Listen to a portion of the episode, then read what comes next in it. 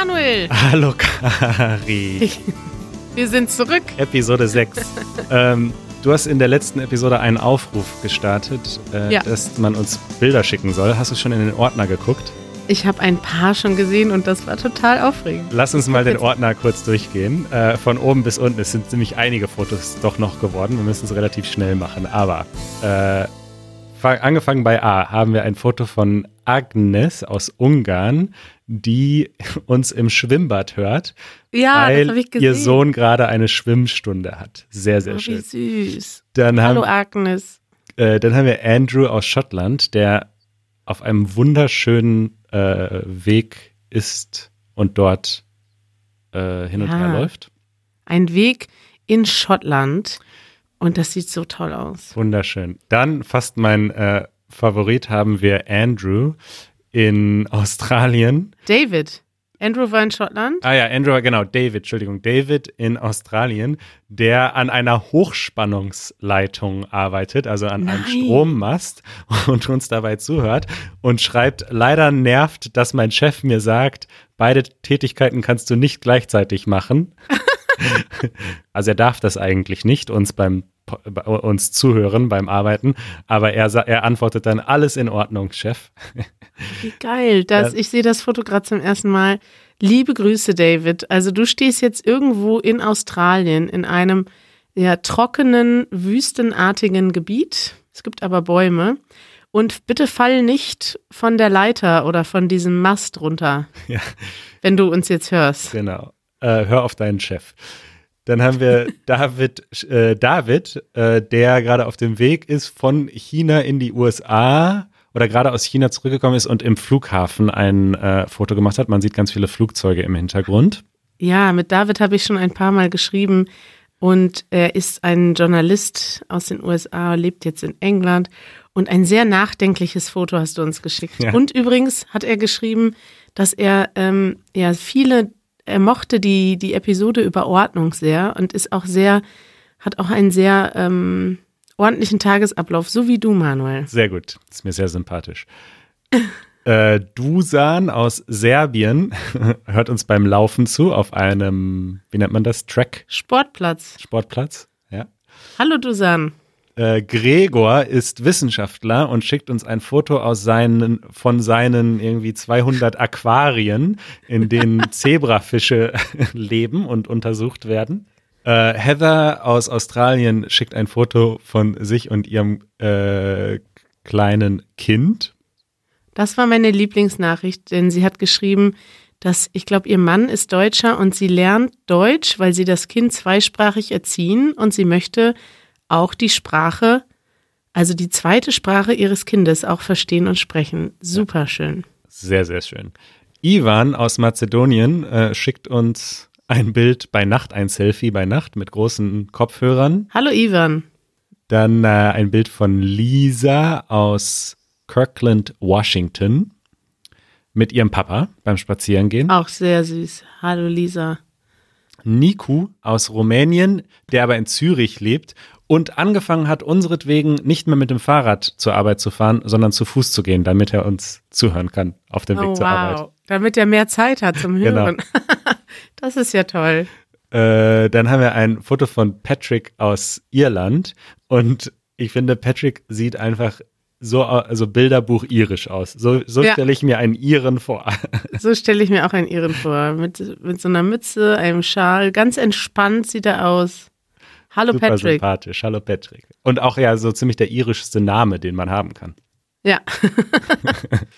Äh, dann auch ein, ein sehr beeindruckendes Bild von Ricardo aus Brasilien, der gerade mit dem Fahrrad. Wow. Ja, also beschreib mal dieses Bild. Ich kann das gar nicht beschreiben. Also er steht auf einem Berg und auf der anderen Seite gibt es einen anderen Berg. Man sieht also ein Tal und dazwischen sieht man so Straßen, die am Berg entlang führen. Man nennt die also Serpentinenstraßen. Und ich frage mich gerade ehrlich gesagt, wie er mit dem Fahrrad da hochgekommen ist. Das muss ja ja, anstrengend sein. Und Das- auf dem Berg obendrauf hört er unseren Podcast. das sieht anstrengender Wahnsinn. aus als Tour de France. Aber er hat geschrieben, Ja. es gibt nichts Besseres als Podcast, Hören und Fahrradfahren zugleich. Dem Genial. kann ich nur zustimmen. Und dann haben wir zu guter Letzt ein, äh, zu guter Letzt ein Foto von Somaya, aus Ägypten, ist aber in Dubai groß geworden und lebt jetzt in München und schickt uns ein Foto aus ihrer WG. Und ich muss Wahnsinn. sagen, ich habe schon in vielen WGs gewohnt, äh, Kari, aber noch nie in einer so stylischen WG mit so vielen coolen Bildern im Hintergrund. Das sieht schön aus. Schön, eine schöne Wand äh, mit gerahmten Bildern. Es sieht aus wie in einem Museum. Hallo Sumaya. Also Kari, bist du zufrieden mit deinem Aufruf? War das ein Erfolg? Es war ein riesiger Erfolg. Ich finde das der Wahnsinn, dass Menschen in der ganzen Welt uns hören. Und ich schicke ganz liebe Grüße an alle von euch, wo immer ihr jetzt gerade seid. Ja. Und wir haben auch äh, ein, äh, ein Announcement, eine, ich soll ja nicht so viel Englisch reden, einen nee. Hinweis. Ähm, Lass das mal. und zwar haben wir uns überlegt, dass wir einen einen zentralen Ort haben wollen, wo ihr uns Feedback schicken könnt. Und zwar zu den Episoden und zu den Themen in den Episoden. Mhm.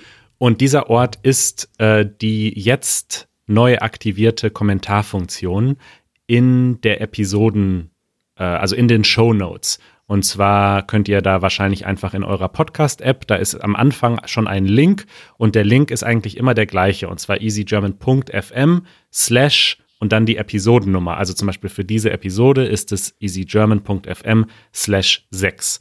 Und dort Aha. findet ihr die Show Notes, die Links, die wir besprochen haben oder die Themen, die wir besprochen haben und äh, das Transkript, also der Anfang vom Transkript, äh, wenn ihr noch kein Mitglied seid.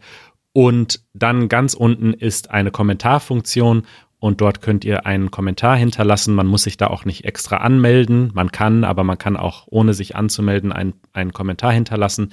Und natürlich könnt ihr uns auch weiter E-Mails schicken und vor allem eure Fragen, eure Audiofragen über unsere Website, über, die, über den grünen Button. Aber ich glaube, äh, die Kommentarfunktion ist insofern schön, als dass dann eben alle das lesen können, dass man dort auch ein bisschen kommunizieren kann. So ähnlich wie auf YouTube wir das ja eigentlich auch machen. Ich finde das total toll. Also das ist ja neu für mich, einen Podcast zu machen, Manuel, wie du weißt. Und wir, ich bin da ganz, ich bin da sehr gewöhnt daran, dass wir ein Video machen oder zwei Videos pro Woche und dann lesen wir gerade in den ersten ein bis zwei Stunden lesen wir alle Kommentare und beantworten auch viele Kommentare. Und das hat für mich so eine, ja, so eine schöne Funktion, denn wir bekommen Feedback und ich sehe, was die Leute dazu sagen. Und ich bin da total gewöhnt daran, Feedback zu bekommen. Und ein bisschen, also beim Podcast hat das ein Vor- und ein Nachteil. Auf der einen Seite fühlt sich das komisch an, ein, ja, ein Medium zu generieren oder etwas ja aufzunehmen und das dann zu veröffentlichen. Und außer, ich sehe zwar, dass das ein paar tausend Leute hören, aber ich bekomme gar kein Feedback, außer persönlich. Das ist schon viel ich habe schon viel persönliches Feedback bekommen. Aber ein bisschen fehlt mir das. Und es hat aber auch etwas Positives, weil es gibt nicht sofort so eine, ja, es gibt nicht sofort so eine ganz krasse Diskussion, wenn man mal etwas sagt, was auch persönlicher ist oder vielleicht etwas mit deiner Meinung zu tun hat, was politisch ist. Also das ja. hat auch Vorteile, dass wir hier viel privater reden können und auch Sachen sagen können, die ich, die ich jetzt auf YouTube wenn ich das auf YouTube posten würde, müsste ich da schon sehr krass die Kommentare moderieren, weil dann viel Feedback, ja. also negatives Feedback und auch Hasskommentare kommen. Genau. Ich bin auch mal gespannt, wie das angenommen wird, weil ich muss ehrlich sagen, ich hinterlasse oft Kommentare unter YouTube-Videos, aber ja. ich habe ehrlich gesagt noch nie einen Podcast äh, kommentiert und ich höre sehr viele Podcasts. Und ich glaube, das liegt eben auch daran, dass man einen Podcast meistens unterwegs hört auf dem Handy Richtig, und um jetzt nochmal einen Kommentar zu hinterlassen, muss man ja extra auf die Website gehen äh, und dann dort runterscrollen und dann dort schreiben. Also es ist einfach nochmal ein, ein anderer Aufwand. Ähm, deswegen ja. erwarte ich gar ja. nicht, dass da so sehr viel kommt. Aber ich glaube, wir würden das einfach gutheißen, dass wenn ihr ein Feedback für uns habt, äh, dann statt uns eine E-Mail zu schreiben, schreibt es direkt unter die Episode und dann lesen wir es definitiv auch, aber andere Leute können es eben auch lesen. Genau. Und wenn jetzt David in Australien auf seinem Hochspannungsmast steht, bitte nicht jetzt den Kommentar schreiben. Genau. Erst dann, wenn du Zeit hast. Und Ricardo muss auch nicht von seinem Fahrrad absteigen. Das, du kannst den Kommentar später schreiben. Ein wichtiger Hinweis. Sicherheit geht vor. Okay, kommen wir zu unserem sehr wichtigen und großen Thema der Woche. Thema der Woche. Ja, also diese Woche äh, ist ein besonderes Thema angesagt bei uns, denn diese Folge kommt zwar erst am Dienstag raus, aber heute, an dem Tag, an dem wir aufnehmen, ist Samstag, der 9. November. Und Kari, was war heute vor 30 Jahren? Vor 30 Jahren ähm, ist die Mauer gefallen an diesem Tag. Und tatsächlich auf dem Weg hierhin ins Studio habe ich schon eine Trabi-Parade gesehen. Also das alte, die alten Autos, die damals in Ostdeutschland gefahren wurden, die sind heute nochmal zur Erinnerung durch die Stadt gefahren. Aber es finden auch ganz viele andere Sachen heute statt und man gedenkt dem Fall der Mauer. Ja, und wir dachten uns, wir holen mal äh, einen Gesprächspartner in den Podcast, der das alles vielleicht ein bisschen mehr noch miterlebt hat als wir. Und das ist mein Onkel Matthias. Hallo Matthias. Hallo Manuel, hallo Kari. Hallo Matthias. Matthias, du hast, äh, du lebst heute in Hamburg, aber hast früher viele Jahre in Berlin gelebt, auch zu der Zeit der Mauer. Ist das richtig? Genau, ich habe ähm, von 1985 bis 1988, also äh, ein Jahr vor Mauerfall in äh, Westberlin gelebt. Genau, und wir dachten, wir befragen dich mal ein bisschen zu deinen Erfahrungen aus dieser Zeit, aber vielleicht können wir mal ein bisschen anfangen mit äh, dem geschichtlichen Hintergrund. Ich glaube, fast alle Menschen auf der Welt, würde ich fast sagen, oder sehr, sehr viele Menschen wissen, dass Deutschland mal geteilt war und dass es eine Mauer gab in Berlin.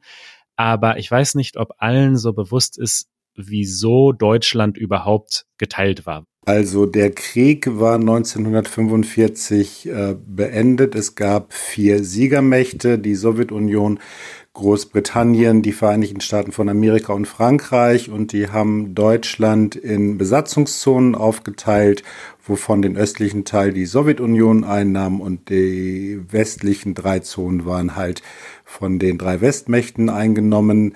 Ähm, man hat zusammen äh, Nazi-Deutschland besiegt, aber nach kurzer Zeit kamen schon die ersten Schwierigkeiten, weil natürlich klar war, ähm, die kommunistische Sowjetunion hat andere Interessen mit Deutschland als ähm, die drei Westmächte, so dass es äh, zumindest, äh, was Berlin betraf, große Probleme gab.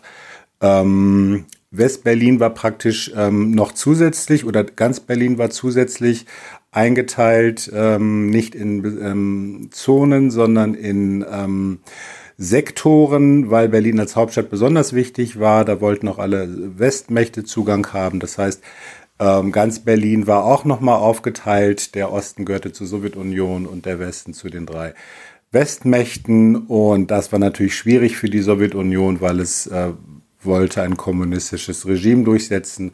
Und wenn mitten im Lande eine kapitalistische Insel wie West-Berlin ist, dann führt das natürlich zu Problemen. Das ist vielleicht ganz interessant oder wichtig nochmal zu sagen, weil ich glaube, viele Leute, auch viele, also am Anfang, das habe ich auch in der Grundschule immer gedacht, ich dachte immer, Berlin ist auf der Grenze, weil wenn die Mauer durch Berlin geht, dann muss ja die Grenze, die gesamtdeutsche Grenze durch Berlin gehen. Und das ist wichtig nochmal zu sagen, dass Berlin tatsächlich in der sowjetischen Zone lag.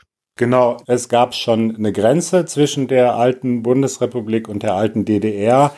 Die einzige Möglichkeit, von einem zum anderen ähm, Punkt zu kommen, von West nach Ost oder von Ost nach West, war Berlin. Das führte aber dazu, dass viele ähm, Ostberliner und DDR-Bürger über äh, Berlin in den Westen gegangen sind, weil es war einfach so, dass die natürlich auch mitbekommen haben, der Westen ist frei, im Osten gab es eine Diktatur und die wirtschaftliche Situation war im Westen auch besser, sodass unglaublich viele Menschen aus der DDR, besonders junge Leute, die für den Aufbau eines Staates ja wichtig sind, ähm, in den Westen geflüchtet sind. Im Jahr vor dem Mauerbau waren es alleine 200.000 bis dann sozusagen die DDR eine Notbremse gezogen hat und ähm, 1961 die Mauer gebaut hat, um praktisch dafür zu sorgen, dass nicht noch weiter Leute ähm, in den Westen gehen und der Staat ausblutet. 200.000 Leute haben Berlin verlassen und jährlich, das ist ziemlich viel, ja? Ganz genau, im Jahr vorher waren es 200.000 und insgesamt waren es ungefähr zwei Millionen, die im Laufe der Trennung seit den 50er Jahren ähm, vom Osten in den Westen geflüchtet sind. Das ist interessant, weil man das gar nicht mehr so im, also ich wusste nicht, dass das so viele waren. Ich wusste schon, dass da einige Leute geflohen sind und in Berlin war das ja auch einfach. Man musste ja einfach nur in einen anderen Stadtteil gehen oder manchmal nur über die Straße gehen und war dann im anderen, im anderen Land. Aber dass das so viele waren, die dann auch über Westberlin, konnten die denn dann über Westberlin einfach weiterreisen? Also jemand, der jetzt aus dem Osten, aus Ostberlin nach Westberlin geht, der hat ja auch einen ostdeutschen Pass. Kann der dann einfach von Westberlin nach Hamburg reisen und dann da wohnen oder beantragt der erstmal Asyl in Westberlin? Naja, Asyl musste man nicht beantragen, man war ja Deutscher und jeder Mensch aus der DDR ist in der Bundesrepublik Deutschland sofort mit einem ähm, Reisepass beziehungsweise Personalausweis auch ausgestattet worden. Ähm, man hat sie immer als Deutsche gesehen und von daher hatten sie die Rechte wie Hamburger oder Münchner auch. Nur wer zum Beispiel von Ostberlin nach Westberlin geflüchtet ist, ähm, konnte nicht einfach sich ins Auto oder in einen Bus oder in einen Zug setzen, um dann in die Bundesrepublik äh, zu fahren. Denn man ist natürlich von DDR-Grenzpolizisten kontrolliert worden. Und wer dann da seinen alten DDR-Pass zeigte oder wo klar war, dieser Mensch äh, hat früher dort und dort im Osten gewohnt, äh, der wäre dann wegen Republikflucht angeklagt worden, sodass die einzige Möglichkeit, um sicher in den Westen zu kommen, äh, war, sich ins Flugzeug zu setzen. Genau, also ich habe das auch nochmal gelesen. Ich glaube, aus Sicht der Bundesrepublik Deutschland waren die Menschen, die in der DDR gelebt haben, nie Ausländer. Also die Bundesrepublik hat sie eigentlich immer als Deutsche äh, betrachtet, die halt unter sowjetischer Besatzung leben mussten. Aber wenn die es geschafft haben zu fliehen, dann ähm, ja, dann hat die Bundesrepublik gesagt, okay, ihr seid jetzt eben in Westdeutschland und ihr seid Deutsche. Ganz genau, für die Bundesrepublik waren DDR-Menschen Deutsche. Umgekehrt war es so, dass die Bundesrepublik für die DDR immer Ausland war. Okay, und jetzt wurde also von jetzt auf gleich eine Mauer gebaut in Berlin. Und wie war denn dann, wie hat sich denn das Leben in Berlin dann verändert? Also du hast es ja dann quasi mitbekommen aus Westberliner Sicht, dass die Stadt jetzt plötzlich einfach geteilt war. Genau, ich war selbst nicht dabei, war noch nicht geboren, aber kann ein bisschen was erzählen. Also ähm, in der Nacht- und Nebelaktion sind ganz viele Maurer aus der gesamten DDR nach Berlin gekarrt worden. Also es waren nicht nur Berliner Maurer, sondern aus der ganzen DDR. Es ist Material herangeschafft worden. Das kann man natürlich nicht von heute auf morgen machen. Das war schon ein bisschen länger geplant, aber alles sehr geheim, sodass auch keine westdeutschen Geheimdienste davon irgendwas wussten. Jedenfalls war es so, dass äh, angefangen wurde, die Mauer zwischen West- und Ostberlin zu bauen, äh, aber dazu auch noch eine Mauer und eine Befestigung zwischen Westberlin und der DDR.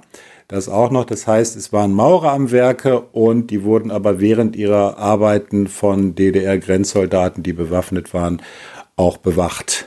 Das hat natürlich dazu geführt, dass äh, die ganze Stadt im Chaos war. Es gab ja viele Leute, die in Ostberlin gelebt haben, im Westberlin gearbeitet haben. Die haben dann ihre Arbeit verloren.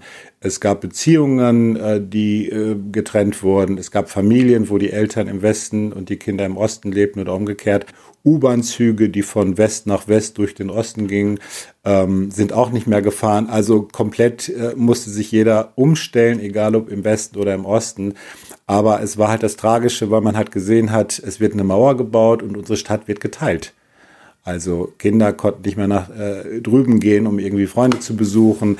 Das war einfach äh, für viele Menschen wirklich eine große Katastrophe. Ja.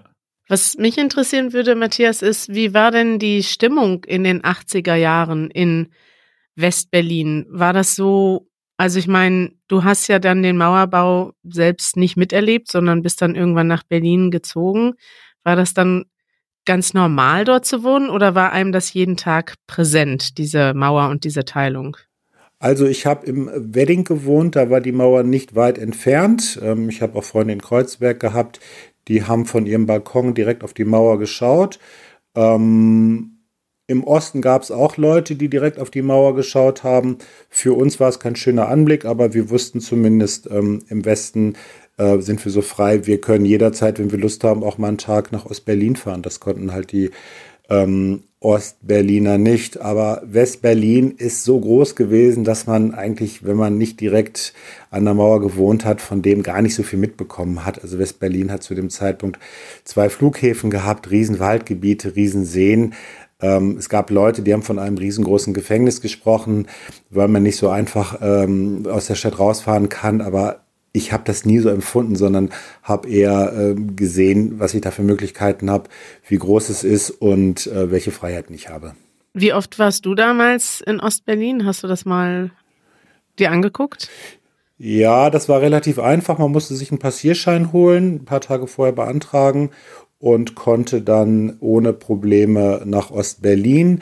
Das habe ich circa einmal pro Monat gemacht, weil ich das einfach immer sehr spannend fand. Es gab einen Mindestumtausch 25 äh, Westmark damals, nach heutiger Berechnung wären das ungefähr so 15 bis 17 Euro. Die musste man ausgeben, aber ich hatte da nie Probleme, weil ich es einfach immer interessant fand, ähm, in Buchhandlungen zu gehen, ähm, DDR-Zeitungen, Zeitschriften zu kaufen.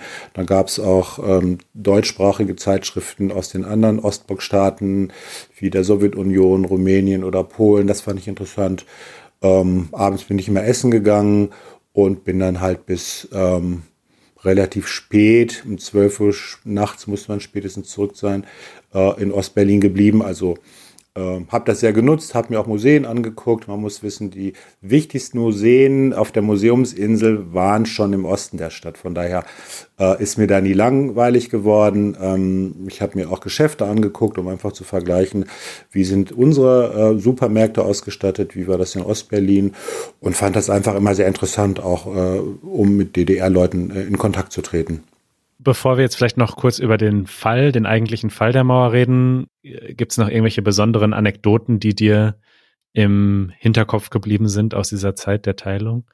Ja, 1986 ähm, gab es das Reaktorunglück in äh, Tschernobyl und äh, man hat da gesehen, dass der Westen ganz anders damit umgeht als der Osten.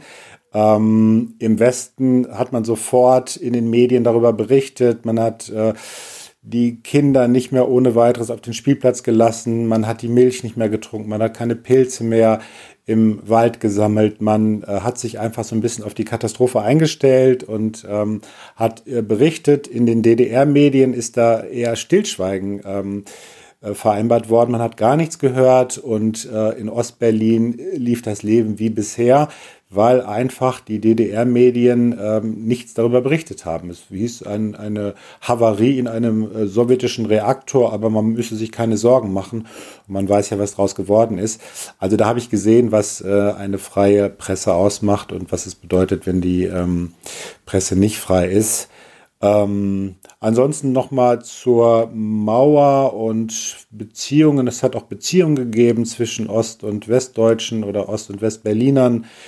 Und nur der im Westen lebende Partner konnte praktisch den im Osten lebenden besuchen und der musste halt immer ähm, um 24 Uhr Abschied nehmen. Um 24 oder 0 Uhr musste man praktisch den Ostteil nach seinem Tagesbesuch ähm, wieder verlassen. Das hat immer im sogenannten Tränenpalast stattgefunden. Ähm, den gibt's immer noch, ist mittlerweile ähm, ein Museum äh, an der Friedrichstraße, ähm, weil es einfach viele Abschiedstränen gegeben hat, weil Beziehungen nicht so einfach äh, ihre Liebe pflegen konnten, weil sie einfach in verschiedenen Systemen ähm, gelebt haben. Und sag mal, wie war das äh, denn dann, als die Mauer gefallen ist? Also du hast ja zu dem Zeitpunkt dann schon nicht mehr in Berlin gelebt, aber du hast ja trotzdem sicher die Stimmung so ein bisschen mitgekommen. Wir haben auch ja schon eine Easy German Folge dazu gemacht, die haben wir auch schon erwähnt. Äh, genau, Kari, da kannst du gleich vielleicht nochmal sagen, was, was da so die Stimmen waren. Aber wie war das denn für dich, Matthias, dieses Gefühl? Also ich fand das natürlich hochspannend, äh, weil es fing ja nicht äh, mit dem Mauerfall an, sondern es gab ja schon vorher auch Unruhen. Die DDR hat 1989 praktisch den 40-jährigen 40 Jahrestag ähm, gefeiert ähm, obwohl draußen Demonstranten waren, sind Politiker aus allen Ostblockstaaten eingeladen worden. Man hat gefeiert und ähm, wusste eigentlich, was draußen los ist.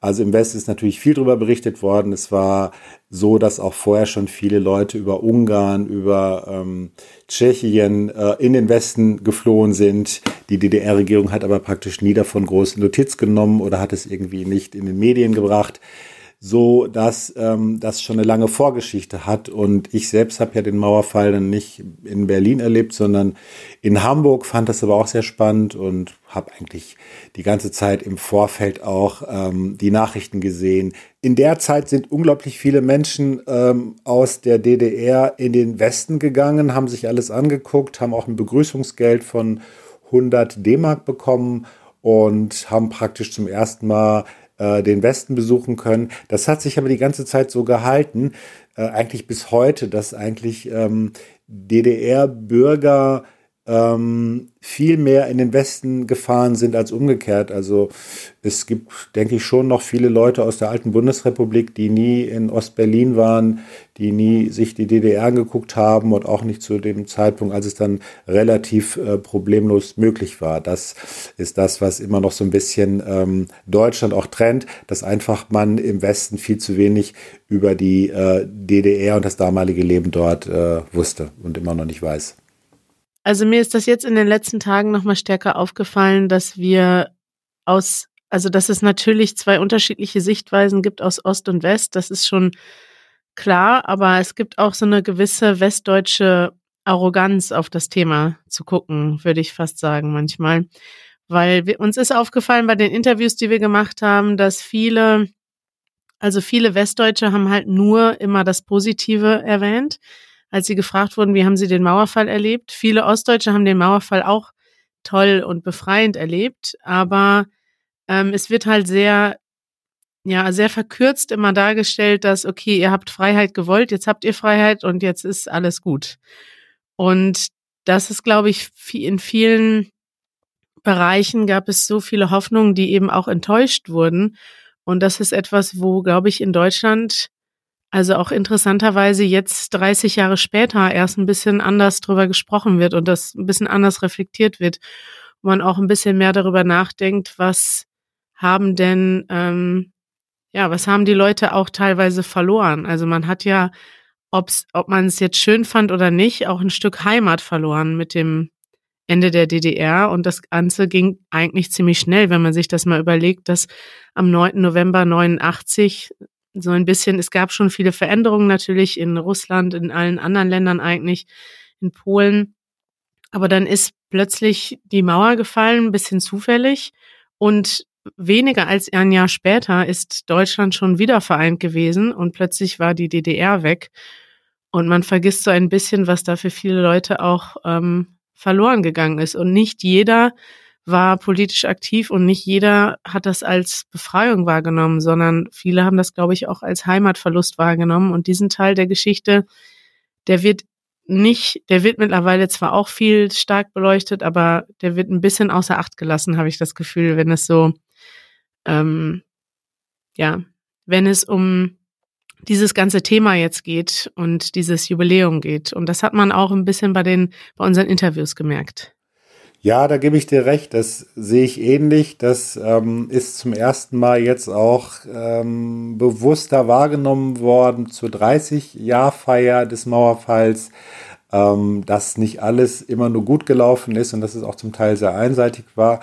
Denn ähm, für die Leute aus den alten Bundesländern ist das Leben eigentlich weitergegangen wie bisher. Es hat sich gar nicht viel geändert. Äh, für die Menschen in der damaligen DDR gibt es wohl keinen Lebensbereich, der nicht vollkommen äh, anders geworden ist. Ähm, Im Arbeitsbereich, im Krankenhaus, im Pflegeheim, ähm, auf der Straße, in den Behörden, in den Geschäften. Ähm, alles hat sich geändert und ähm, damit muss man erstmal klarkommen. Es gab auch eine relativ hohe Arbeitslosigkeit, weil viele Betriebe einfach nicht mehr mithalten konnten mit äh, kapitalistischen Grundsätzen. Die waren einfach nicht mehr konkurrenzfähig. Ähm, es gab eine relativ hohe Arbeitslosigkeit und viele Leute sind ähm, mit 45, 50 arbeitslos geworden und haben praktisch ähm, keinen äh, Job mehr gefunden.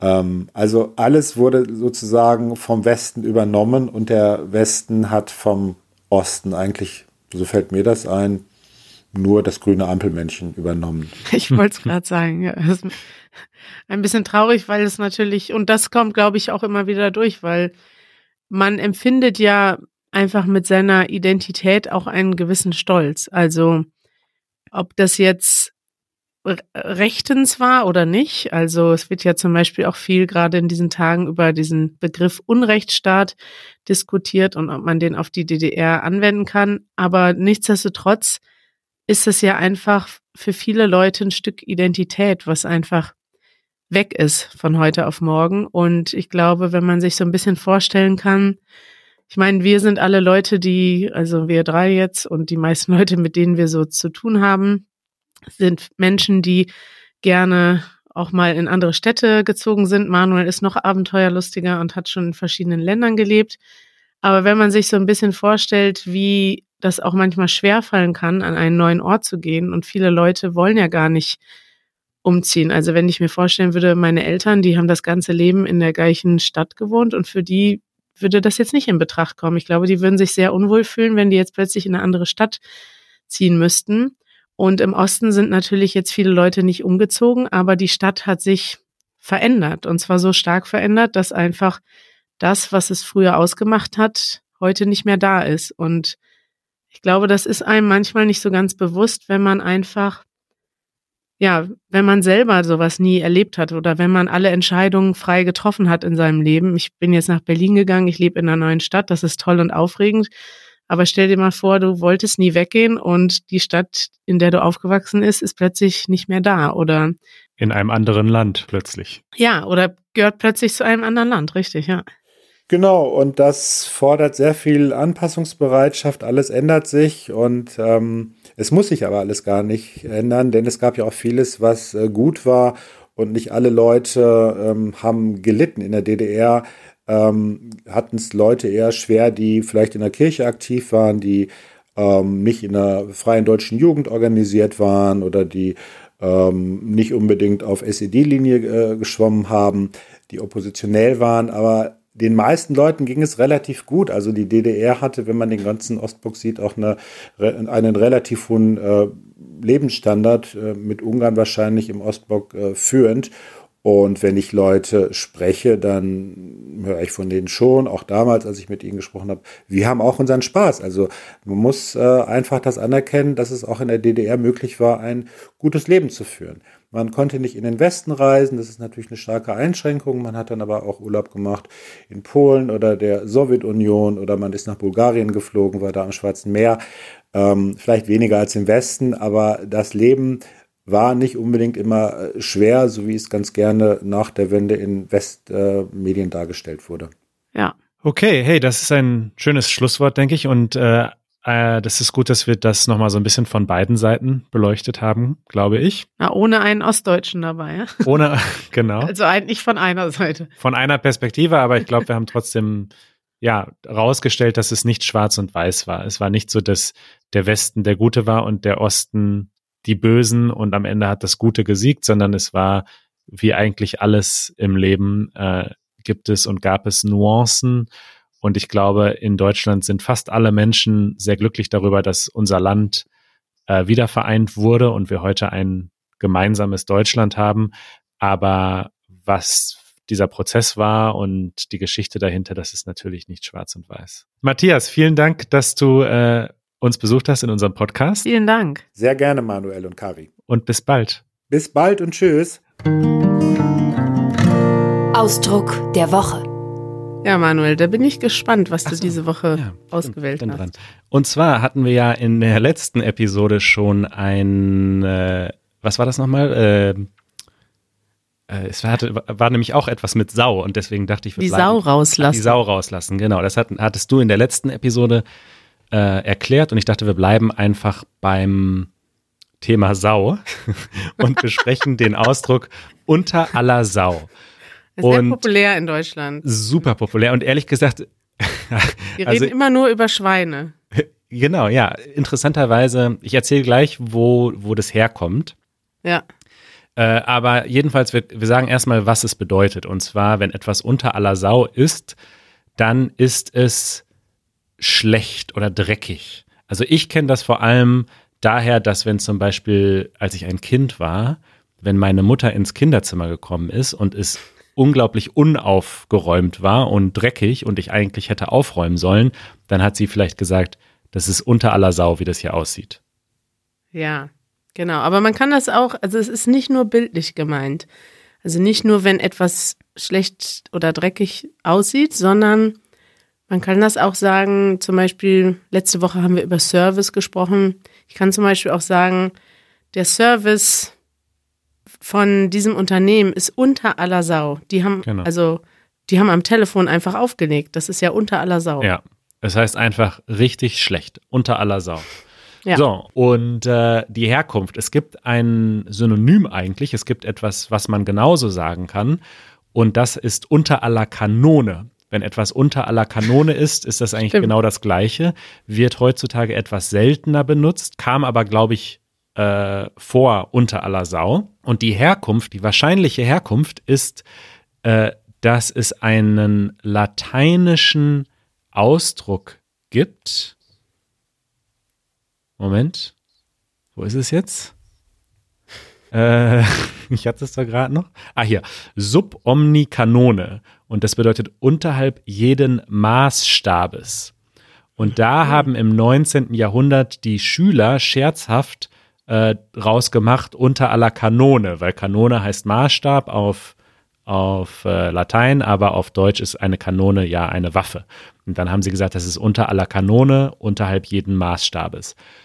So, und das unter aller Sau hat sich dann scheinbar parallel entwickelt. Und zwar bedeutet Sau gar nicht ein weibliches Schwein, sondern leitet sich von dem jiddischen Wort Seo ab, was auch Maßstab bedeutet. Also was Kanone auf Latein ist, ist Seo auf Jiddisch. Und äh, so wurde dann aus unter aller Kanone unter aller Sau. Und das haben dann die Leute, die kein Jiddisch konnten, nicht verstanden und daraus zum Scherz Sau gemacht? Genau, Oder wie? das, das anscheinend, genau. Man hat dann quasi einfach Sau daraus gemacht. Ja. Es gibt auch noch eine zweite Theorie, äh, die besagt, es gibt ein, ähm, ja, das ist jetzt eigentlich gerade ein zweiter Ausdruck, den wir jetzt gleich erklären, und zwar, wenn man Schwein habt. Man kann sagen, hey, ich habe da nochmal Schwein gehabt. Ja, also äh, als der. Oh Mann, wie viel, wie viel Redewendungen mit Schweinen haben wir denn im Genau. Deutschen? Aber das, pass auf, das hängt jetzt nämlich zusammen. Also Sch- Schwein haben bedeutet Glück haben. Ja, Ja. also wenn zum Beispiel der David auf der Hochleist, hoch, äh, auf seiner Strom, wie heißt das, Hochleistungs, wie, wie heißt das denn? äh, Hochleitungs, äh, Spannung, Hochspannungsleitung. Hochspannungsleitung steht. Warte, ich gucke jetzt mal eben, weil das versteht ja kein Mensch, dieses Wort. Hochspannungsleitung heißt auf Englisch High Tension Power Line. Ja, halt ein großer Mast. Äh, Wenn der da jetzt auf seinem großen Mast steht und unseren Podcast hört und dann runterfällt deswegen und dann aber in einen ganz weichen Baum fällt und deswegen ihm nichts passiert, dann kann er sagen, da habe ich nochmal Schwein gehabt. So. Oh je. Und dieses äh, Sprichwort kommt daher, dass man früher bei Wettbewerben, wenn man verloren hat, aber gerade noch so gut genug war, hat man als Trostpreis äh, ein Schwein bekommen. Und dann hat man Ja. gesagt, ich habe noch, ich habe Schwein gehabt. Na, Und- wenigstens etwas, ne? Genau. Und es kann sein, dass das unter aller Sau auch daher kommt, dass es sozusagen so schlecht ist, dass es noch unter der Sau ist, also noch unter dem Trostpreis. Also das sind die beiden Herkünfte. Ah. Das muss man sich jetzt, glaube ich, nicht unbedingt merken als Deutschlerner, aber man kann es benutzen, wenn man mal richtig meckern will, so wie wir das meistens machen, kann man sagen, das ist unter aller Sau. Äh, Manuel, darf ich mal ganz kurz auf das, das Thema Schwein noch etwas ausweiten? Oh, unbedingt. Haben, Bald haben wir da an dieser durch. Stelle Zeit für? Ja, erzähl. Ich habe nämlich gerade mal angefangen zu recherchieren, was gibt es noch?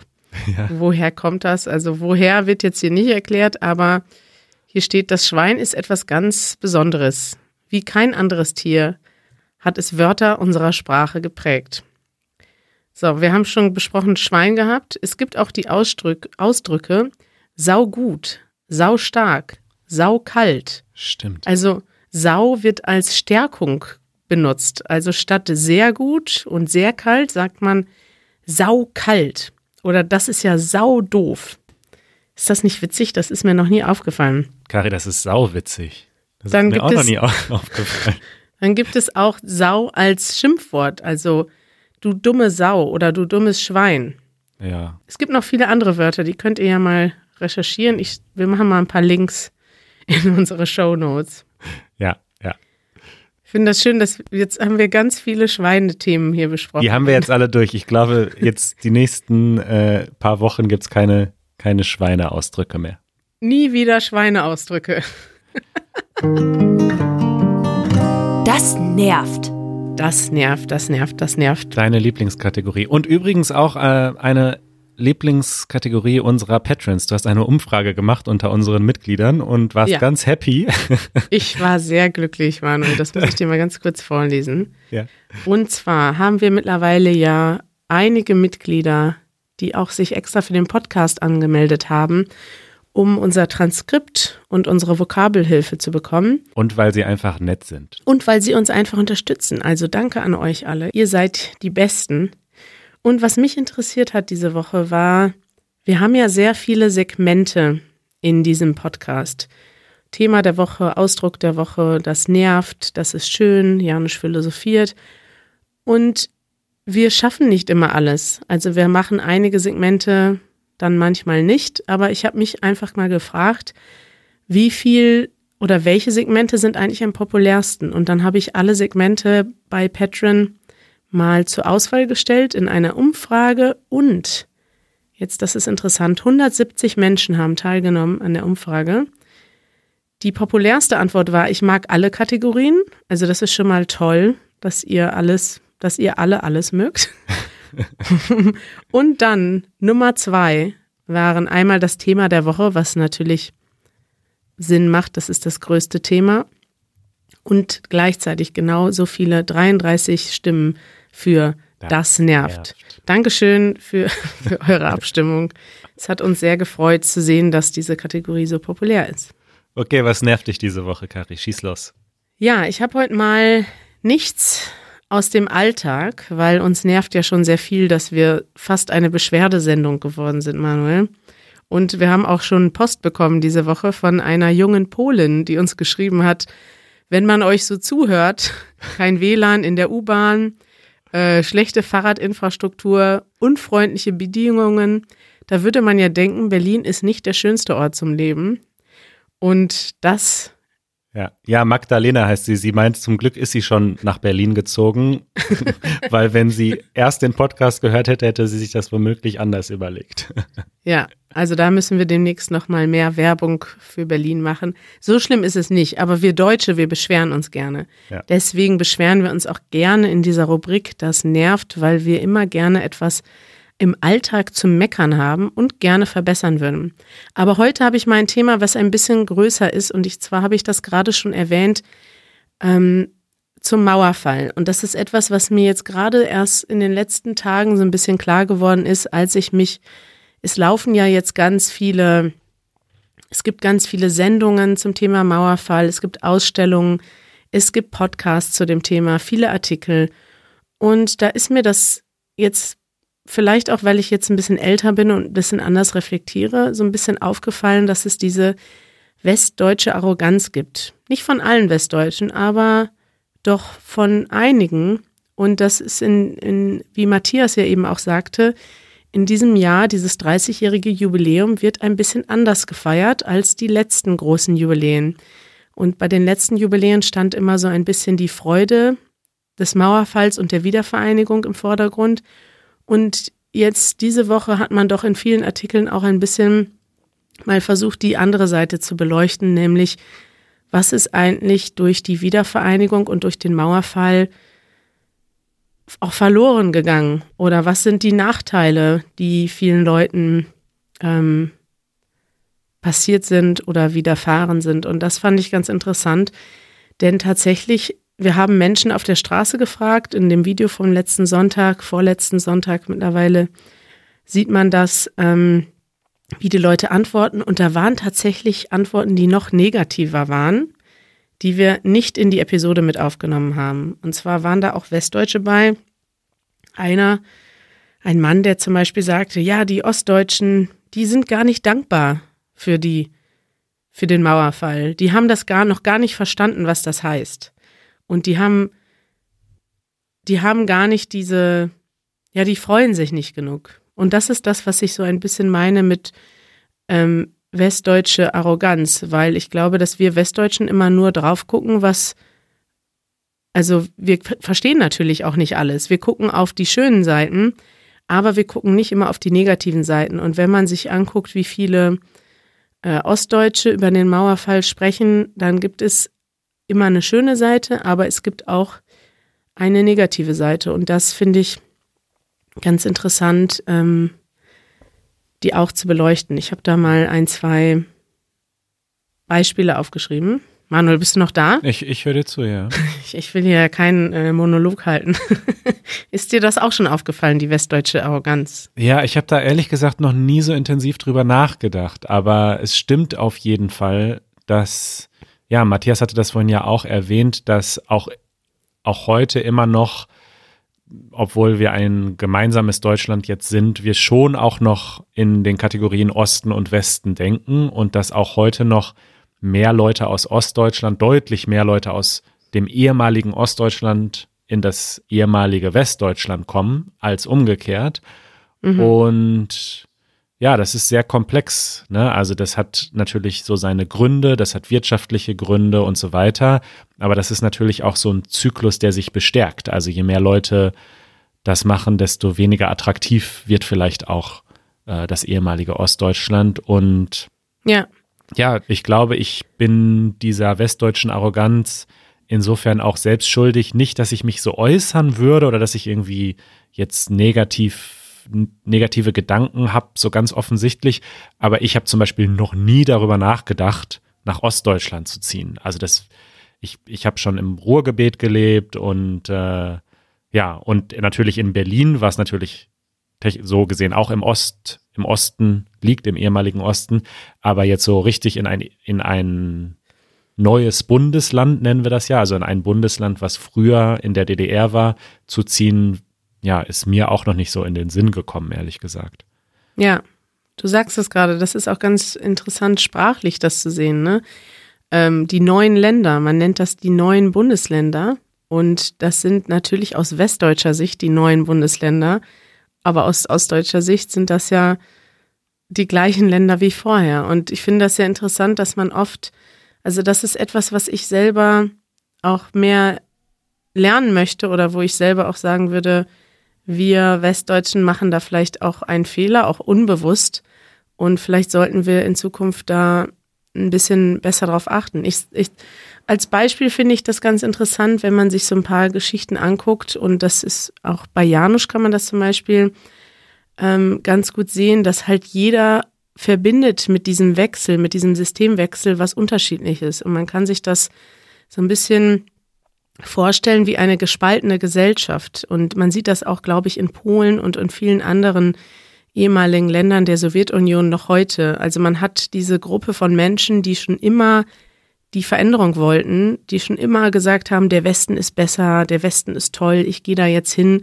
Janusz ist 1984 von Polen abgehauen und ihm war schon immer oder schon lange Zeit klar, dass er Polen verlassen möchte und dass er sich dort nicht wohlfühlt und dass er sich zugehörig fühlt zu einer anderen Heimat.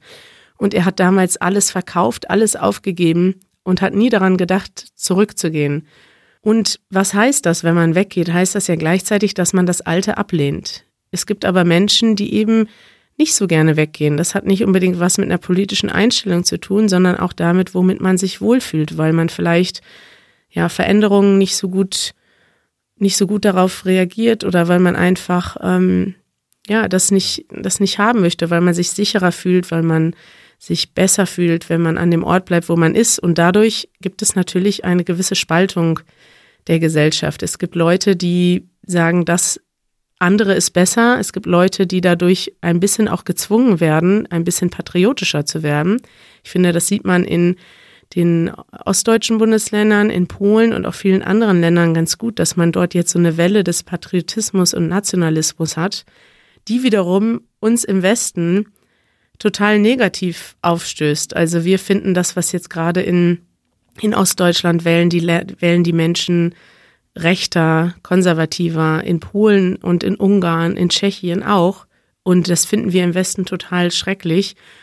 Und dadurch, dass wir das wieder schrecklich finden und dann ähm, ja auch so mit einer gewissen Arroganz, aus meiner politischen Sicht natürlich auch äh, zu Recht, das etwas bemängeln, aber das erzeugt ja wieder eine Gegenreaktion. Das heißt, die Menschen werden dadurch noch bestärkt und sagen, okay, ihr ihr versteht gar nicht, was hier passiert und ihr seid gegen uns und vielleicht ist sogar die EU gegen uns oder die EU ist scheiße und dadurch wendet man sich noch ein bisschen stärker ab. Also ja, das ist jetzt schon eine politische Dimension, aber ich finde, das fängt ganz klein an dadurch. Und wenn man sich ein paar ostdeutsche Geschichten anhört, dann hört man das auch immer wieder. Es gibt vielleicht ein Dorf, eine Stadt und nach, der nach dem Mauerfall gehen ganz viele Leute weg und die anderen Leute bleiben zurück. Und diese, dieses Gefühl, zurückgelassen zu werden, von auch von den Leuten, die ja vielleicht bessere Ausbildungschancen haben oder ja, vielleicht auch einfach keine Lust mehr haben auf das Alte, die das Alte ablehnen, das ist, glaube ich, ein Gefühl, was wir uns nicht so ganz vorstellen können im Westen.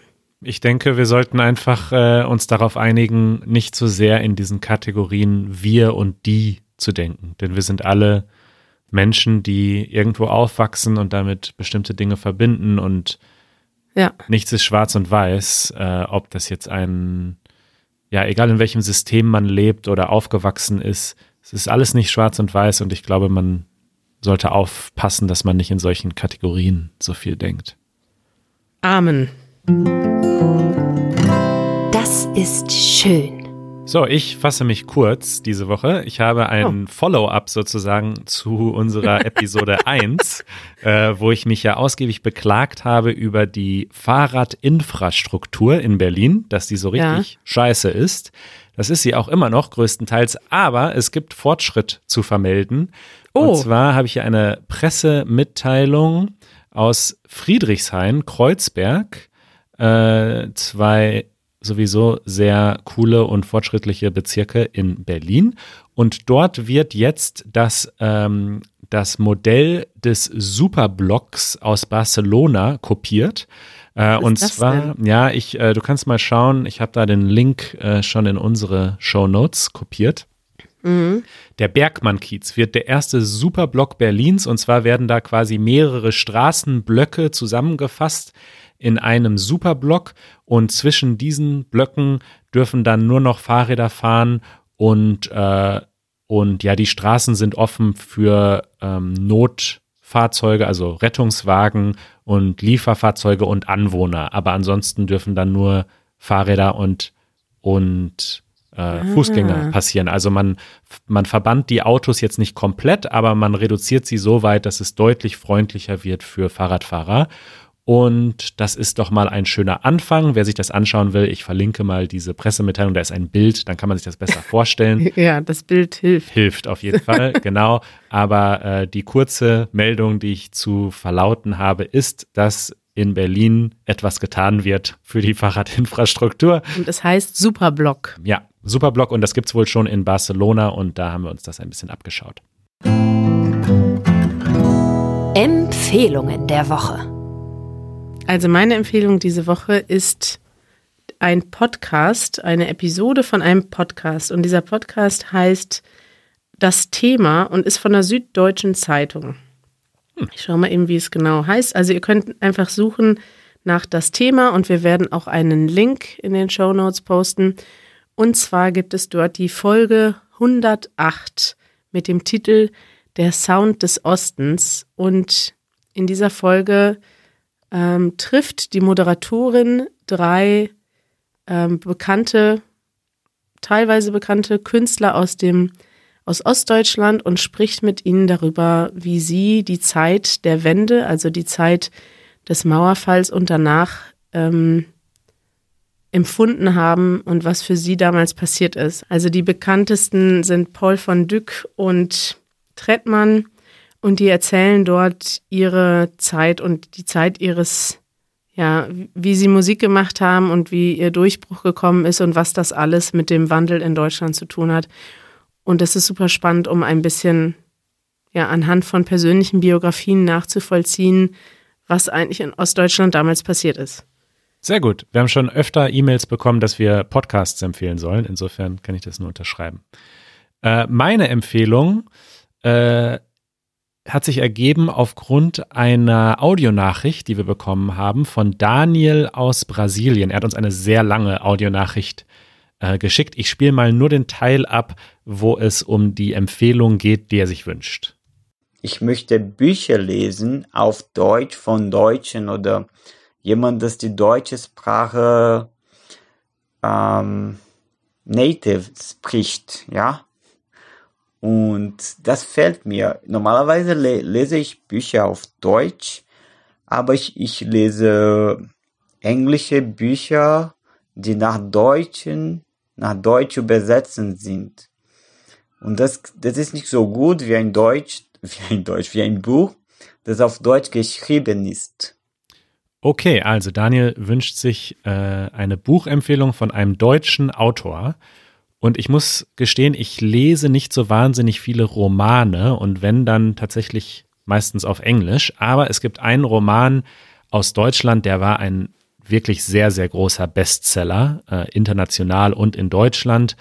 Und ähm, der heißt Das Parfüm von Patrick Süßkind. Und das ist wirklich ein sehr gutes Buch. Äh, und ich denke, wenn man schon relativ fortgeschritten ist in Deutsch, dann kann man das einfach mal lesen. Es gibt äh, auch eine Hollywood-Verfilmung von diesem Buch, die fand ich persönlich nicht so gut. Ich würde auf jeden Fall erst das Buch lesen, wenn überhaupt, und dann den Film schauen. Und äh, eine Freundin von mir äh, aus Argentinien hat mich gerade darauf hingewiesen, dass es jetzt auch eine deutsche Serie gibt, das Parfüm. Ähm, da kann ich allerdings hm. nicht sagen, ob die gut ist oder wie gut die ist, aber es gibt jetzt auch eine Serie. Aber die Empfehlung ging ja um ein Buch und ich würde einfach mal das Buch empfehlen.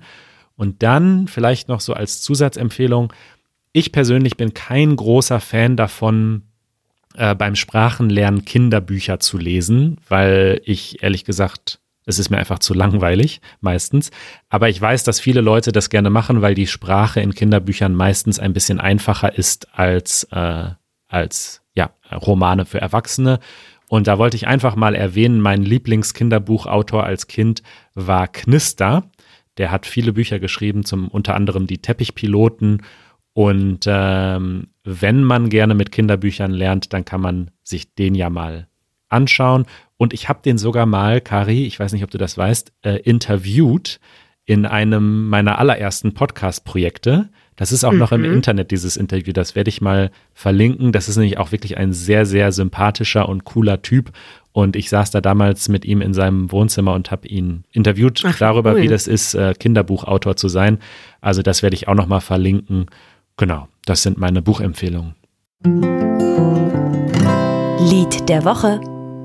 Manuel, ich habe ein Lied, was wieder zum Thema der Woche passt und was auch in dem Podcast, in der Podcast-Episode, die ich empfohlen hat, habe thematisiert wird. Ja. Und zwar ist dieses Lied, das heißt Grauer Beton von Trettmann.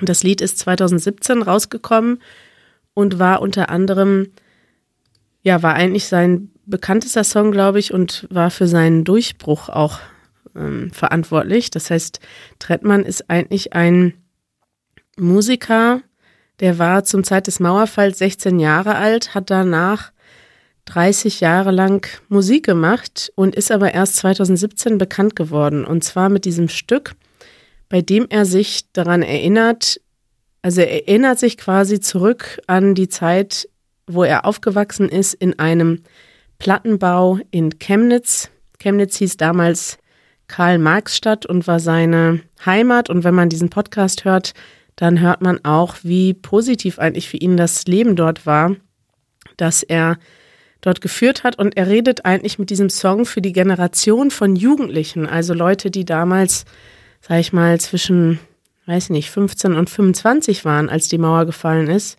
Und er spricht also von den Menschen, die aufgewachsen sind, die ihre Heimat hatten, die ganz positiv, ganz positive Erinnerungen haben an diese Heimat. Und diese Heimat ist plötzlich verschwunden und wird plötzlich auch schlecht gemacht. Und viele, in vielen ja, Familien geht es dann auch plötzlich schlecht. Viele Menschen haben auch einen Job verloren mit dem Ende der DDR und haben plötzlich Existenzängste gehabt, die sie vorher gar nicht kannten, weil im Sozialismus hatte jeder einen Job. Ja, das ist der Song, den ich jedem empfehlen kann, war ein großer Hit im letzten und vorletzten Jahr in Deutschland und hat auch viele, glaube ich, die sich vorher damit nie beschäftigt haben, so zum Nachdenken gebracht, wie eigentlich der, ja, diese Wendezeit aus ostdeutscher Perspektive wahrgenommen wurde. Ich muss zugeben, ich kenne den Song gar nicht. Vielleicht liegt es daran, dass ich die letzten Jahre nicht in Deutschland war. Also ich bin gespannt, werde ich mir gleich anhören. Eure Fragen. Äh, so, wir haben viele Zuhörer in Brasilien. Wusstest du das? Hm. Du wusstest das, weil wir das letztens schon mal gesehen haben in unseren Statistiken. Ja, Äh, und da tatsächlich haben wir eine äh, Audionachricht bekommen über easygerman.fm von Matthäus aus Brasilien. Die spiele ich jetzt mal vor. Hallo Kari und Manuel, ich bin Matthäus aus Brasilien und zuerst danke ich euch für den Podcast. Und ich stelle auch eine Frage.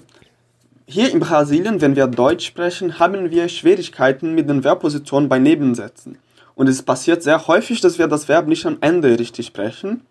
Und manchmal denke ich, sprechen die Deutsch echt so, machen sie keine Fehler damit oder mit den Kasus oder was? Meine Frage eigentlich ist, gibt es auf Deutsch akzeptable Fehler, Fehler, die man machen kann und nicht komisch klingen? Auf Portugiesisch zum Beispiel ist es sehr normal, der Plural in informellen Situationen nicht zu sprechen. Wir können zum Beispiel eu quero três livros sagen, das bedeutet, ich will drei Buch ohne Plural und das klingt ganz okay, in Brasilien zumindest. Niemand hört und denkt, ah, du bist Ausländer oder du kannst nicht richtig sprechen oder und so weiter, ja? Das bedeutet eigentlich, dass du so tief in der Sprache bist, dass du eine Erlaubnis hast, Fehler zu machen. Das bedeutet, du kennst die Umgangssprache. Also gibt es einige grammatische Fehler auf Deutsch, die okay klingen, die ihr Deutsche jeden Tag ohne Probleme machen könnt. Das ist sehr, sehr interessant. Eine sehr interessante Frage. Ich habe jetzt gerade schon nachgedacht. Es gibt auf jeden Fall Fehler, den die Deutsche machen, aber ich wäre, ja, es ist sehr schwierig, das zu wissen, wenn man selbst nicht Muttersprachler ist. Das heißt, ich würde immer empfehlen, dass man Deutsch gut lernt, weil ja, es gibt, also man hört als Muttersprachler sofort, ob das ein Fehler ist, den Deutsche machen, weil der normal ist, oder ob das ein Fehler macht, den jemand macht, der Deutsch lernt, weil er Deutsch noch nicht so gut kann. Also ich würde sagen, es ist, ja, man sollte sich nicht darauf verlassen, dass Deutsche auch Fehler machen und es dann nicht so genau nehmen mit der Grammatik. Gerade, was war nochmal das erste Beispiel, das er genannt hatte? Verbposition. Ja, genau. Die Satzstellung, das ist eine Frage, die wir sehr oft bekommen. Und tatsächlich in der Satzstellung gibt es viel Flexibilität im Deutschen. Und diese Flexibilität muss man lernen, aber es ist nicht so, dass man einen Fehler machen kann. Das heißt, als, als Muttersprachler weiß man sofort, wann es einen Fehler gibt und wann nicht. Und wenn man das Verb zum Beispiel an der falschen Stelle benutzt, das ist nichts, das ist kein Fehler, der sozusagen akzeptabel ist im Deutschen. Ähm, ja, das heißt, die Satzstellung würde ich auf jeden Fall genau lernen. Ich würde auch die Fälle genau lernen. Aber es gibt so etwas wie, man benutzt zum Beispiel im Deutschen nicht so oft den Genitiv und benutzt dann eher den Dativ. Man sagt zum Beispiel, das ist nicht, man sagt nicht, das ist Manuels Geld, sondern das ist das Geld von Manuel. Und manchmal klingt das, in diesem Fall klingt das eigentlich genauso, aber es gibt es gibt Sätze, wo das dann nicht so gut klingt. Ja. Hast du noch ein Beispiel, Manuel? Nee, ich habe jetzt kein spezifisches Beispiel mehr, aber ich möchte das nochmal unterstreichen. Ich würde auch empfehlen, es richtig zu lernen. Also man sollte nicht versuchen, bestimmte Fehler sozusagen extra zu machen. Aber wenn es am Ende ums Gespräch geht, dann ist es völlig in Ordnung, wenn man Fehler macht und tatsächlich, das fällt mir nämlich immer auf, wenn ich unsere Episoden transkribiere, Kari, wir Ja. machen so viele Fehler, natürlich beim Sprechen. Äh, Gerade Ja. zum Beispiel auch die Satzstellung, wo das Verb hingehört und so. Im gesprochenen Deutsch fällt einem dann in der Mitte des Satzes doch noch mal ein, ach, ich würde da doch gerne noch das noch hinzufügen Ja. und dann dann ist die Satzstellung falsch. So würde man es niemals schreiben, aber so sprechen wir und das ist auch okay. Und es gibt eine Analogie von einem meiner Lieblingssprachenlehrer aller Zeiten und zwar Michel Thomas. Äh, Der hat ja Sprachkurse entwickelt und der hat immer eine Analogie benutzt. Sprachen lernen und Sprachen sprechen ist wie Volleyball. Wenn man einen Fehler macht, der so groß ist, dass man nicht mehr verstanden wird, dann bleibt der Ball sozusagen im Netz hängen. Dann ist es ein Fehler, der ist so gravierend, da versteht dich der andere nicht mehr. Und das Ziel ist, den Ball übers Netz zu bekommen. Und man kann den wunderschön über das Netz schlagen, den Ball in einem wunderschönen, in einer wunderschönen Kurve. Oder man kriegt ihn halt gerade eben so übers Netz. Aber solange er übers Netz kommt, solange der andere einen versteht, ist es richtig, ist es gesprochen, ist es die Sprache. So, dann spricht man die Sprache in dem Moment. Ja, sehr schönes Bild. Gut. Gari, Das war's? das war's schon wieder. Ich finde das toll. Also wir könnten eigentlich auch mal einen vierstündigen Podcast aufnehmen. Wir fangen immer an und dann reden wir eine Stunde und dann denke ich, ach, jetzt, jetzt würde ich gerne noch eine Stunde länger reden. Bis im Flow. Ist gut. Ja, und dann hat man auch schon nach einer halben Stunde so ein schlechtes Gewissen, dass wir zu, zu lange reden. Ich glaube, das muss ich noch abstellen. Ja, das müssen wir uns. Schlechtes Gewissen ist Quatsch. Ja. Wer nicht hören will, Stimmt. soll abschalten. Es ist uns total egal. ist alles freiwillig hier. Manuel, es hat mich sehr gefreut, heute mit dir zu sprechen. Mich auch. Bis nächste Woche. Bis bald. Tschüss. Ciao.